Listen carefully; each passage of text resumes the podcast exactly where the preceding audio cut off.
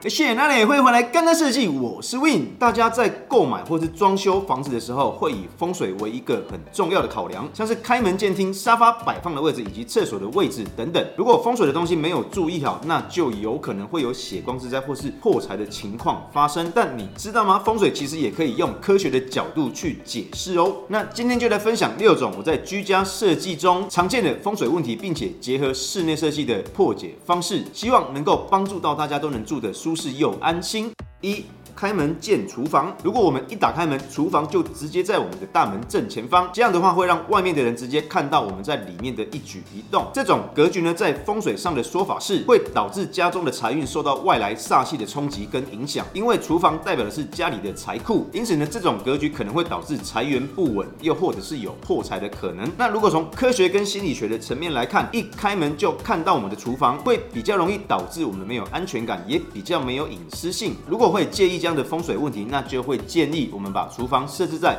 一开门比较不会让人家看到的地方，或者是中间用一些隔板或是屏风等设计手法来做区隔。二。镜子对门或对床，在风水学上呢，忌讳将镜子放在进门的正对处，因为镜子会反射，有时候比较容易会被自己吓到。那当人被吓到的时候，吉气跟财气都有可能会被吓出去。所以这时候建议将玄关的镜子放在大门的两侧，既能当做穿衣镜使用，在视觉上也有放大的效果。另外呢，镜子对床也尽量不要。我们想一下，当我们半夜起床的时候，突然间看到有一张很憔悴的脸在对面看着你，这时候我们有可能就会被 自己吓到，所以也建议把镜子的位置跟我们床尾正对的方向错开哦。三、厕所、厨房位在房中央。首先呢，我们要知道哪个地方是我们居家正中间的位置。建议大家可以把平面图拿出来，大致上的画一个九宫格。那在正中央的位置就是我们房子正中央的区域。那如果我们的厕所或是厨房在这个位置的话，风水上称为中宫煞。如果是厕所，就有可能导致漏财或是身体不好。那如果是厨房，就有可能导致家中的气场混乱。而站在科学的角度来说，其实都是通风的问题。因为我们的厕所跟厨房如果在正中间，就代表它。它没有对外窗，那我们的水汽跟油烟就比较不容易排出去，相对的就会影响到我们的住家品质。那长期下来就有可能影响到我们的身体健康上的问题喽。但是呢，这些问题其实也可以靠一些设备来解决的。如果我们家中的厨房或厕所真的在房子的正中央，那建议大家可以加装功能性较好的抽风机或者是抽油烟机，并且勤加的整理好我们浴室或者是厨房的环境。只要能把环境维持好，通风做好，基本上影响就不会太大了。但是呢，如果我们还是很在意，那就可以。请教设计师，请他帮忙去想有什么好的设计方式能够帮我们变动格局。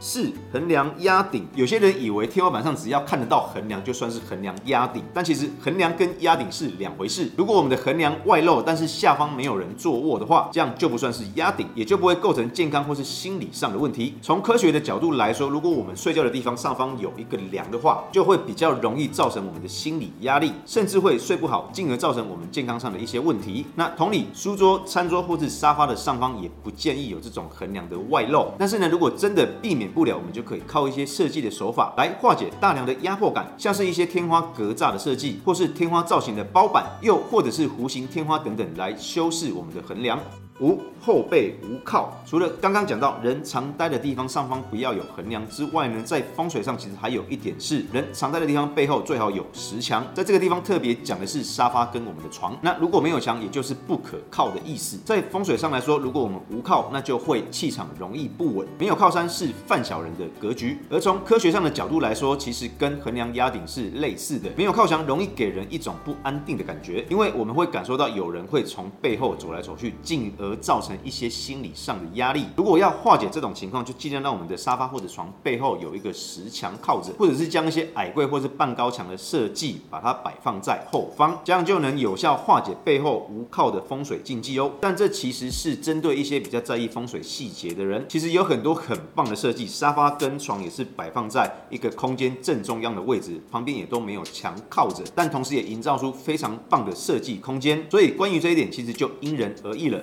六，床的后方紧贴厕所、厨房。都说睡得好人不老，可见睡眠的重要性。在风水上呢，床的摆放位置也是有学问的，尽量不要将我们的床头的位置摆放在。背面是厨房的炉台，或者是厕所的马桶的位置上，因为在五行中，厨房属火，厕所属水。如果将床摆放在这两者的后方，容易让人火气大、急躁或是阴气过重，长期下来呢，可能对我们的健康就会比较不好。那从科学的角度来讲，厨房跟厕所其实算是比较嘈杂的地方。当我们在睡觉的时候，常常听到煮饭、切菜、洗澡或冲马桶的声音，当然就比较容易会影响到睡眠。因为呢，床头紧贴厕所的墙面，那面墙有可能会比较潮湿，进而影响到我们的身体健康，但是现在我们浴室的除湿设备其实越做越进步了。基本上如果有好好的整理浴室的环境，跟使用适当设备，就比较不会有这种潮湿的问题喽。而关于冲马桶或是洗澡的噪音问题，现在隔间的隔音其实也越做越好了。又或者是我们住的是主卧房或是套房，厕所是跟房间连在一起的，基本上都是自己在使用，那其实影响就比较没那么大了。总而言之，风水都有它的由来，也都有迹可循，我们可以适当的去做参考。毕竟这是我们老祖宗常。年累月的智慧累积，但由于我们现在的居住环境跟以前已经完全不一样了，有些风水的影响也随着这些因素而变得越来越小了。风水当然一定有值得他参考的地方，但是我个人还是秉持着适当参考就好。有时候过度的去坚持风水的规则，反正有可能会让原本可以很好的设计去受到影响，也有可能会导致原本很好的居家机能配置扣分扣得非常多，从很厉害的机能变成不方便使用的机能，那么这样就本末倒置。了，居住者的方便度跟舒适感，对我来说才是一种最重要的风水。好，那这集的影片就先到这边。